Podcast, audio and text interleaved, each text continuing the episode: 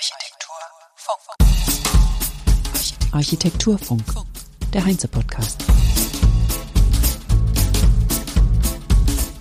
Herzlich willkommen am 9.12.2021 zur 42. Architekturfunk-Episode. Hier gibt es wöchentlich Beiträge über relevante Architekturthemen, die aus Veranstaltungen von Heinze kommen und die ich hier zusammenfasse. Ich bin Kerstin Kuhnekatz, Architekturjournalistin und Moderatorin. Heute geht es weiter mit den alpinen Ansichten. Zu Gast waren in der Gesprächsrunde Christian Rottensteiner von NOA oder NOAA Network of Architecture und Klaus Pommeller vom Möbelhersteller Rossin sowie Klaus Hackel, Produktdesigner in München und Entwerfenprofessor an der Uni Bozen. Alpine Ansichten war eine digitale Veranstaltung des Südtiroler IDM in Kooperation mit Baunetz und Heinze. Ich habe die Gespräche in Südtirol moderiert, Ende November war das, und zwar in Kurtatsch, 30 Kilometer südlich von Bozen, im tiefsten Keller der Weinkellerei Kurtatsch, neben hunderten schönen Weinfässern. Landschaft und Architektur waren wundervoll, und es war großartig, mit den bedeutendsten Architektinnen und Architekten der Region zu sprechen, genauso wie mit den Herstellern und Handwerkern, die für ihre an Perfektion grenzende Arbeit überregional bekannt sind. Ein paar Daten zu Südtirol. Im Jahr 2020 wurden mehr als 21,5 Millionen Übernachtungen von Besuchern gezählt. Vor der Pandemie waren es sogar mehr als 33 Millionen Übernachtungen pro Jahr und das bei einer Einwohnerzahl von gerade mal 530.000. Die Touristen kommen nicht nur wegen der schönen Berglandschaft, sondern auch wegen des Weines, der Kultur insgesamt und der Architektur, denn das ist alles recht herausragend hier. Urlaubsarchitektur und Weinarchitektur sind wichtige Begriffe und nicht nur darüber habe ich mit diesen Gästen gesprochen. Juri Pobitzer von Monovolume Architecture and Design, der war auch schon letzte Woche hier im Podcast zusammengefasst, dieses Gespräch. Christian Rottensteiner von Noah, der ist heute dran. Walter Angonese, Peter Pichler, Armin Pedewiller und Ulla Hell von Plasma Studio sowie die Firmen Vitralux, Weiko, Auroport, Sanika Rossin und Zituri. Mit allen habe ich gesprochen. Die Videos werden in voller Länge auch irgendwann online sein und dann kann man sich die komplett anschauen auf der Heinze-Seite. Da sage ich noch einen Bescheid. Ich fasse es jetzt hier, wie gesagt, zusammen. Heute also Christian Rottensteiner und Klaus Pomeller von der Firma Rossin und Klaus Hackel von der Uni Bozen. Wir hören zunächst Christian Rottensteiner über das Büro NOAA Network of Architecture. Unser Büro ist, wie gesagt, jetzt äh, seit zehn Jahren sind wir aktiv und das Ganze angestoßen, dieses äh, NOA steht ja für Network of Architecture, wurde von den beiden Herren auf der rechten Seite, das ist Stefan Rier und Lukas Runker. Sie beide waren äh, mehrere Jahre äh, auch international unterwegs, zuletzt eben zusammen bei Matteo Thun in Mailand und haben sich dann eben vor, vor zehn Jahren ähm, äh, selbstständig gemacht und ich bin nach äh, vor seit circa neun Jahren dort vor Ort. Das mhm. heißt äh, eigentlich äh, äh, die, die, die Chance gehabt, mit ihnen das Ganze auch aufzubauen in der Hinsicht. Wir sind jetzt mittlerweile auch ähm, vier Partner, das heißt äh, auch Andreas ist Partner des Teams. Dann weiter drunter ist äh, äh Barbara Ungatscher, die das Ganze als Head of Interior Design unser ganzes äh, Interior Design Department managt und äh, wie du es schon angesprochen hast, ähm, Andrea Del Nego ist in, in Berlin unser Office-Chef und, und äh, Michele Pascucci in, in Turin seit drei Monaten mehr oder weniger jetzt. Mehrere Standorte zu haben, wirkt nicht nur interessant, es bringt handfeste Vorteile. Es erleichtert das Spiel mit globalen Sichtweisen und lokaler Identität. Es erschließt den Büroinhabern neue Kulturräume. Von Bozen bis in die Karibik. Wie das?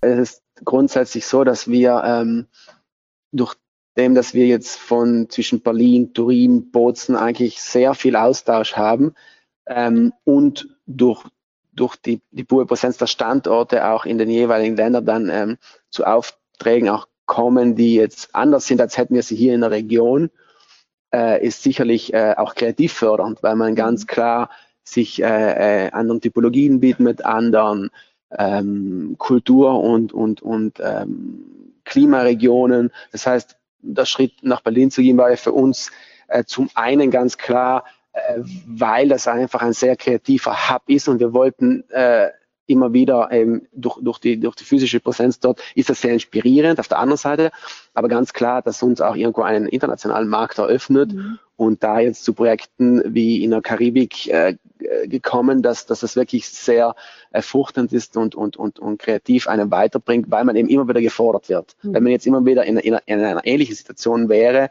läuft ein bisschen Gefahr, vielleicht Muster irgendwie aufzugreifen, die das ist, gilt immer wieder zu brechen, um dann zu verstehen, was ist eigentlich der Weg oder wie wo. Trotz aller Internationalität ist Christian Rottensteiner zurückgekommen nach Bozen. Warum? Ich bin auch hier in Bozen geboren, aufgewachsen. Das heißt, wenn wir von alpinen Ansichten sprechen, ja, ich kenne den topografisch bzw. den ganzen Raum sehr gut, weil, weil man als wenn man hier geboren ist, muss man einfach sich, man kann sich der Natur, sagen wir so, nicht verschließen. Das heißt, man geht raus, man schaut sich die gebauten, aber auch die landschaftlichen Begebenheiten an.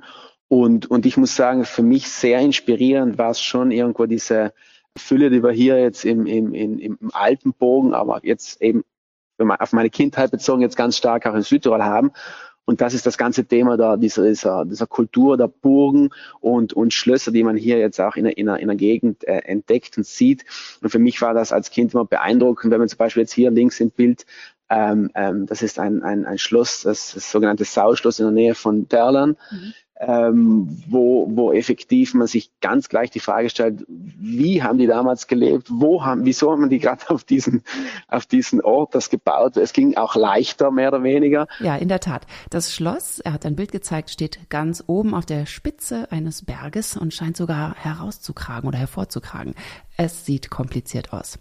Christian Rottensteiner kam 2011 zurück nach Bozen, aus Graz und zuletzt Wien. Die Umgebung sei so prägend, dass er zurückkam mit der städtischen und internationalen Erfahrung im Gepäck. Was ist beim Bauen in den Alpen relevant? Der erste Anspruch, was Bauen in den Alpen eigentlich hat, ist zu schützen. Das, das, das, das, das klare Shelter, gib mir irgendwo den Schutz vor der, vor der Witterung, das Biwak auf der, auf, äh, im hochalpinen Raum, aber auch die, die, die, die Stube beziehungsweise das Bauernhaus, dass das ganz eigentlich auf das Minimum beziehungsweise so vielleicht auch äh, energietechnisch so zusammengeschrumpft wird, dass man sagt, man hat diese zentrale Feuerstelle, wärmt das relativ gut auf mit, mit, mit diesen, ähm, mit diesen kompakt gehaltenen Räumen und, und aus dieser äh, Notwendigkeit und die, aus diesen Anforderungen entsteht dann über, über Jahrhunderte irgendwo etwas, was man vielleicht Ästhetik nennen kann. Mhm. Aber der, der erste Anspruch war dann ganz klar funktional. Ist es nicht herrlich, in der schönsten Landschaft zu bauen? Oder eher eine Belastung? Wie geht man damit um? ja, die, die schönste Landschaft ist immer ist irgendwo äh, Krux und die, die Aufgabe zugleich, weil man klarweise ähm, sich ja nicht nur dessen bedienen kann. Man muss sich ja ganz klar irgendwie mit respektvollem Umgang in diese erhabenen und schönen Landschaften irgendwie einfügen und gleichzeitig ähm, möchten wir schon einen Dialog mit den äh, mit, mit der, mit der umliegenden Landschaft eingehen, wissen, dass aber man immer jetzt irgendwo mit einer architektonischen Geste auch dem ganz klar unterlegen ist. Mhm. Weil das so eine Macht ist, wenn man jetzt gegenüber einem Bergmassiv steht und man so wirklich so ein kleines Sandkorn diesen. Ein solches Sandkorn ist das Projekt Ötzi Peak, eine rund 50 Quadratmeter große Plattform in 3251 Metern Höhe, also im hochalpinen Gletscherbereich im Schnalzer Tal. Dort wurde die berühmte Ötzi-Mumie gefunden und die Plattform inszeniert die Aussicht auf den Fundort und natürlich auf das gesamte beeindruckende Panorama mit den umgebenden Gletschern. Wie sieht eine Baustelle in 3000 Metern Höhe aus? Auf den Gipfel wurden nur äh, dahingehend Bauarbeiten gemacht, dass wir punktweise mit den Fundamenten eigentlich uns ganz klar ein, ein äh, dieses Auflager geben mussten. Es waren aber nur vier Punkte und der ganze Rest von der Plattform wurde effektiv im Werk zusammengeschweißt. Ähm, aufgebaut, dann wieder in Teilen demontiert, mit dem Hubschrauber hingefahren, weil das klarerweise in einem Stück nicht ginge. Aber oben war dann wirklich nur mehr ähm, das Ensembling, das Zusammenbauen dieser einzelnen äh, Teile und, und, und sonst vor Ort äh, keine größeren Bauarbeiten. Mhm. Das war auch das Interessante zu sagen, okay, ich, ich, ich, ich schmiege mich irgendwo dieser schroffen Natur an, dieser schroffen Felsens und, und, und ähm, berühre die nur punktweise und deswegen auch die ganze Bauphase war sehr, sehr, sehr beeindruckend, weil egal wie oft man oben ist, jedes Mal, wenn man dort oben ist, bleibt man mal kurz der Atem weg, weil es einfach wirklich sehr, sehr, sehr beeindruckend ist. Wir steigen herab vom Gletscher nach Seis am Schlern, ein etwa 2000 Einwohner starkes Dorf und eine Fraktion der Marktgemeinde Kastelruth in Südtirol, wie Wikipedia mich informiert hat.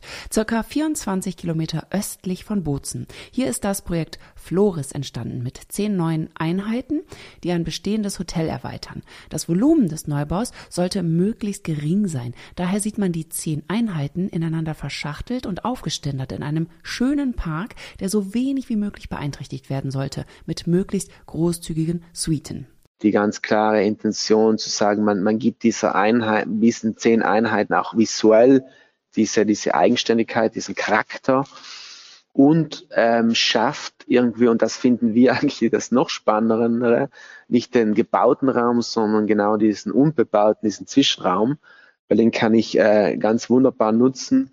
Man sieht hier jetzt zwar den Innenraum, aber man sieht jetzt auch rechts im Bild, äh, man hat eine Verschmelzung zwischen dem Innen- und Außenraum. Das ist mhm. praktisch am Boden sieht man die Trennlinie zwischen Innen und Außen. Man hat eine eine Loggia, die bereits unbeheizt ist, die ist außen. Ich habe eine Badewanne außen, gehe weiter äh, und habe wirklich einen, einen, einen Terrassen- und Grünbereich. Ausblick und Verschmelzung von Innen und Außen waren hier ein wichtiges Thema. Eher ein Refugium als ein Hotelzimmer sollte es werden.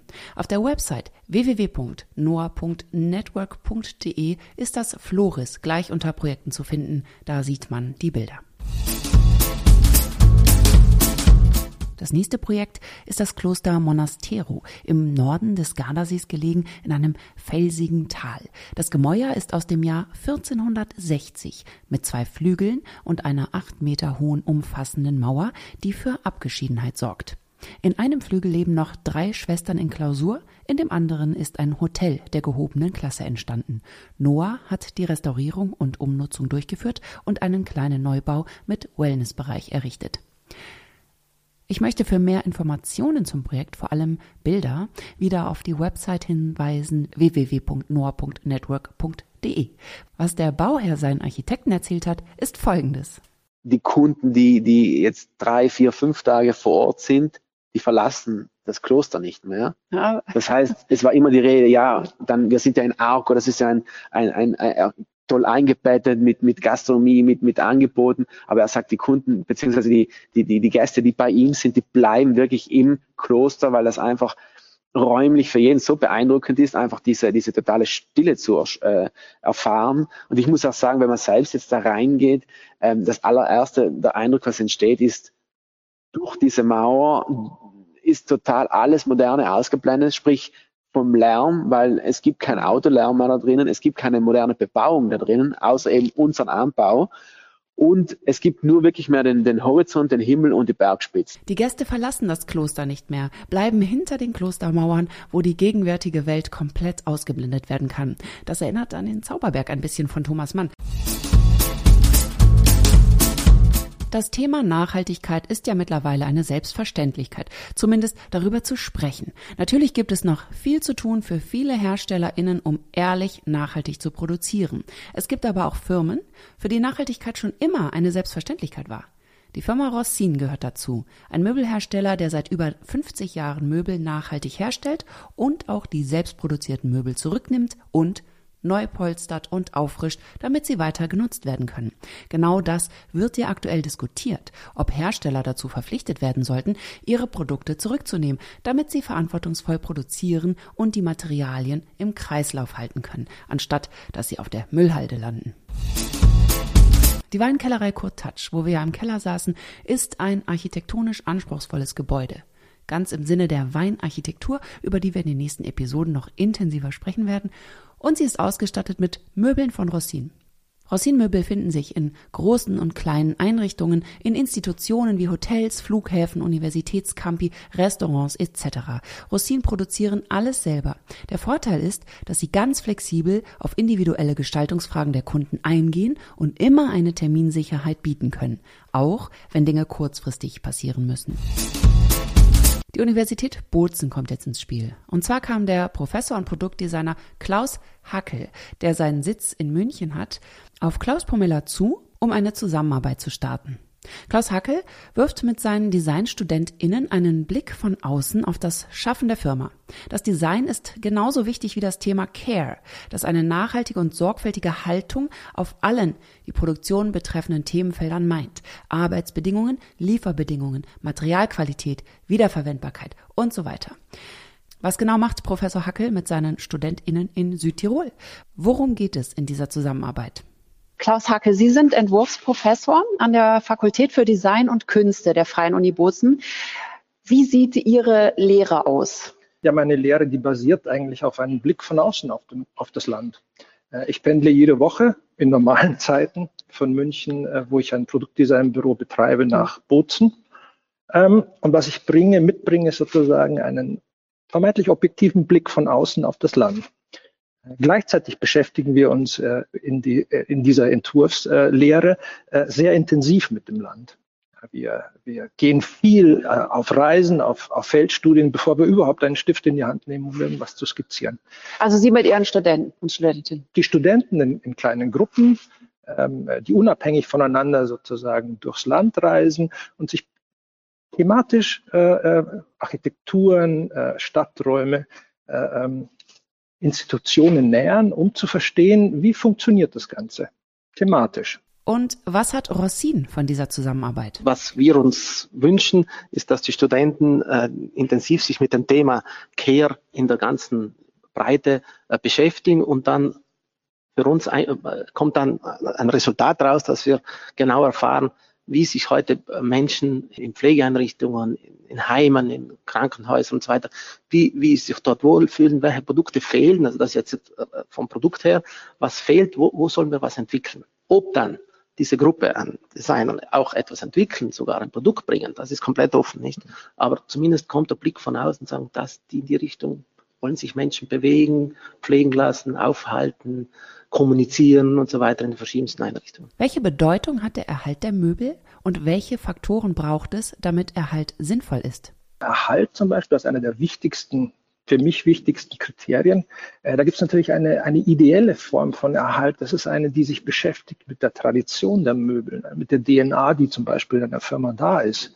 Äh, und anstatt neue Innovationen, äh, der Innovation wegen zu entwickeln, eher zurückzugreifen auf strukturell Vorhandenes, die DNA einer Firma und ihrer, ihrer, ihrer Kollektion sozusagen weiter herauszuarbeiten und basierend auf dem sozusagen schrittweise weiterzuentwickeln. Also ein evolutionärer Prozess mehr als ein revolutionärer, würde ich sagen. Mhm. Das ist das, was wir brauchen. So verändert sich auch die Entwurfsarbeit der Designer bei Rossin. Die Aufgabe lautet, die Materialien müssen alle trennbar sein. Das Cradle-to-Cradle-Prinzip soll umgesetzt werden. Eine Vorbildfirma. Ich hoffe, dass viele Hersteller, die noch zögern, folgen werden. Ist gut für uns alle. Und wie gelingt das in der Architektur bei Noah? Ist sie temporär oder für die Ewigkeit? Temporär gedacht, insofern, dass wir wissen, also wir sind großteils im Hospitality tätig und kommen äh, teilweise in Strukturen rein, wo man versteht, okay, man muss zuerst mal analysieren, was zu verbessern, zu verändern ist. Aber es ist ganz klar, es ist ein, ein, ein dynamischer Prozess, der sehr, der nie zum Abschluss kommt. Deswegen ähm, temporär in einer gewissen Art und Weise gedacht, aber temporär so gedacht, dass man sagt, man, man verbaut nicht irgendwie zu, äh, zukünftige Möglichkeiten, sondern schafft durch die Gestaltung, durch die Funktionalität, durch das Design die Möglichkeit, dass in äh, in, in, in, in, in leichten Modifikationen, Anpassungen ähm, äh, so zu gestalten, dass eben hier nicht irgend, äh, irgendwelche Barrieren beziehungsweise Fehler äh, impliziert wurden, sondern eben viele Möglichkeiten offen bleiben, aber durchaus aktuell der präsente Raum auch designtechnisch und gestalterisch seine Ansprüchen mehr als gerecht wird, sagen wir es mal so, mhm. dass man, dass man sich nicht da irgendwo anbietet und sagt, okay, ich gehe so im Respekt mit, mit Bestand um, dass mein Input gar nicht mehr sichtbar wird, sondern ich finde schon interessant auch dieser Dialog, was du meintest, auch jede Generation darf auch sichtbar machen, mhm. wo man gerade drinsteckt. Das war's für heute. Nächste Woche geht es weiter mit Walter Angonese und mit der Firma Weiko. Elisabeth Clementi und Tobias Schlözhorn waren zu Gast. Bis nächste Woche hoffentlich. Habt eine gute Zeit. Auf Wiederhören sagt Kerstin Kuhnekart. Architektur Funk.